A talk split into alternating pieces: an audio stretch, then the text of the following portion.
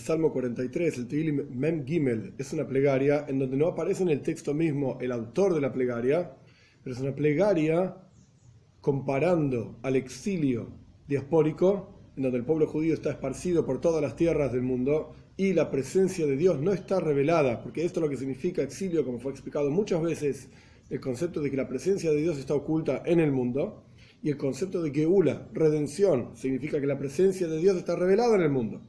Como nuestros sabios explican, que la razón por la cual Dios creó el universo entero es Dios tuvo un deseo de tener una morada en este mundo. Y en una morada una persona en su propia casa está revelado. Es quien es, digamos. No tiene que mostrarse de otra manera, ni vestirse de otra manera, etc. Esta es la razón por la cual Dios crea el mundo. Por lo tanto, si es justamente lo opuesto, la presencia de Dios está oculta en este mundo, quiere decir que todavía tenemos un trabajo para hacer y el punto es que hay una especie de oscuridad y enemigos. Y esto es justamente lo que el salmista, en este caso, que de vuelta no se sabe quién es el autor, pero esto es lo que está pidiendo básicamente. Este es el rezo, de vuelta, comparando al exilio con oscuridad, con enemigos, y pidiéndole a Dios que nos saque básicamente del exilio y nos lleve al Beis Hamikdash, al templo, con Mashiach, pronto en nuestros días. Vamos a ver.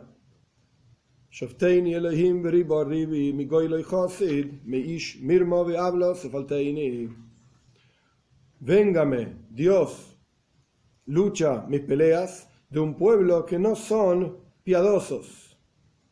Es decir, no están preparados para la piedad. El coros, el exilio es duro, es pesado, es seco, etc. No es piadoso.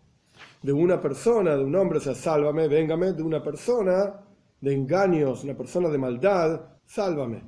¿Veis?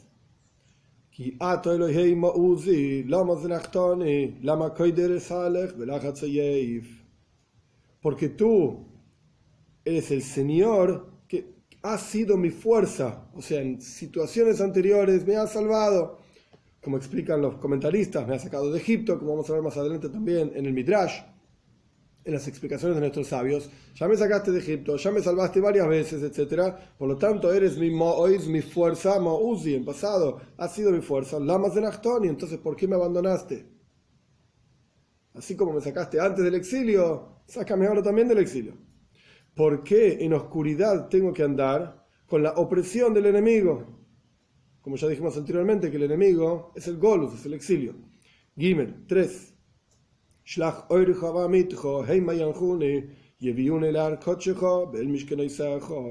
Envía tu luz, tu verdad, ellos me van a guiar, me van a llevar a tu santo monte y a tu morada.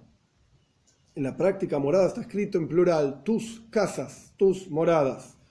Que el Santo Monte se refiere al Hara Moiria, el monte Moiria donde está construido el Beth donde debía estar construido el Beth y Mishkenaisejo, tus casas, se refiere a los diferentes cuartos y habitaciones que había en el templo, porque no era solamente un cuarto, una habitación, sino muchos espacios diferentes, funcionalmente diferentes, etc. Así explica el Ibn ¿Por qué está en plural Mishkenaisejo, tus casas? Porque se refiere específicamente a los diferentes cuartos del templo. Dalet 4.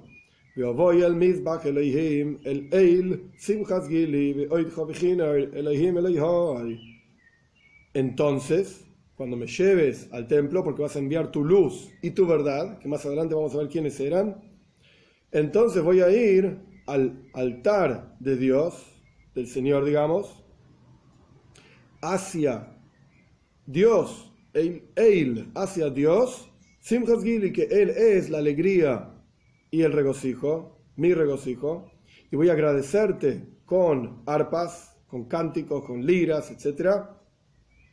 Mi Dios, mi Señor. Hey, 5.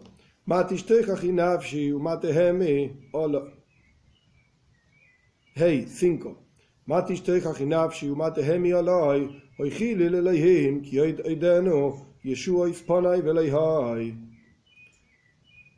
¿Por qué estás deprimida, mi alma? ¿Por qué te lamentas por mí?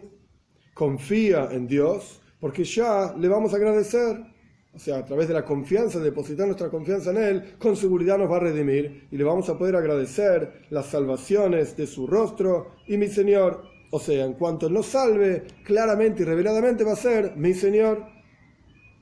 Este es el Salmo. Hay varios puntos interesantes en este Salmo. En el versículo 3 vamos a aprender un Midrash.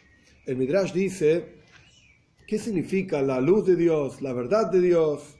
¿Y qué es esto? Que el rey David pide, Shlach, envía tu luz, tu verdad. El Midrash cuenta así, así como el rey David o el autor, el salmista pide,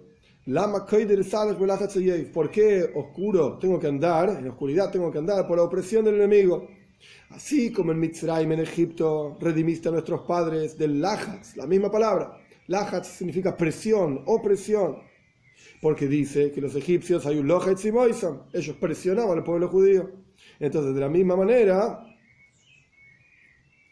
¿Por qué tengo que ahora andar en oscuridad? En el mismo Lajatz, en la misma idea, el mismo concepto de opresión que fue en Egipto, que como es ahora. ¿Cómo sabemos que los egipcios oprimían, oprimían justamente con esta palabra al pueblo judío? Porque Dios mismo dice, porque yo vi la opresión que los egipcios oprimen al pueblo judío. Quise que esa misma idea, y así como nos redimiste en aquel momento, redímenos ahora también. Próximo asunto, Shlach así como en, en, aquel lugar, en Egipto, Dios envió su Geura, su redención, a través de Moishe y Aaron. Esto es lo que Dios envió, como dice el versículo más adelante, en el Salmo 106. Shlach Moishe Abdoi envía. Dios envió a Moishe y a Aaron, a quien él eligió después para hacer el coin, etc. De la misma manera, Shlach Oir envía hacia nosotros tu luz y tu verdad ahora, para salvarnos ahora, así como nos salvaste en Egipto, quiero que nos salves ahora. Dios dijo, ok, yo voy a mandarte a dos. El primero que voy a mandarte es Malachi dice, el, profeta Malachi en el capítulo 3 dice, yo voy a enviar a ustedes a Eliau, mi profeta. Este es uno de los que Dios va a enviar. Y el segundo que Dios va a enviar, en Havdi Esmoch Boy, Bejira, como dice en Ishaya 42, el sirviente de Dios, Él lo va a enviar, lo va a soportar y apoyar y enviar para sacarlos del exilio a Moshiach mismo. Y estos son Oir tu luz y tu verdad, que Dios va a enviar pronto para nosotros para sacarnos del Golus del exilio. Un punto más. El comienzo del salmo aparece en el Zoyar. El salmo empieza Shofteni Elohim, juzgame Dios. Mishpat significa juicio, que se traduce en general véngame, o sea, véngame de mis enemigos, del exilio. Pero el Zoyar trae que cuando se, enferma, se enfermó una vez Rabbi Shimon, el autor del Zoyar, y fueron una serie de estudiantes y su hijo a visitarlo, y estaban charlando con él, y Rabbi Shimon explicó este versículo justamente, donde el versículo dice, júzgame Dios. Porque ¿quién juzga a la persona? ¿Hay alguna otra persona que juzga?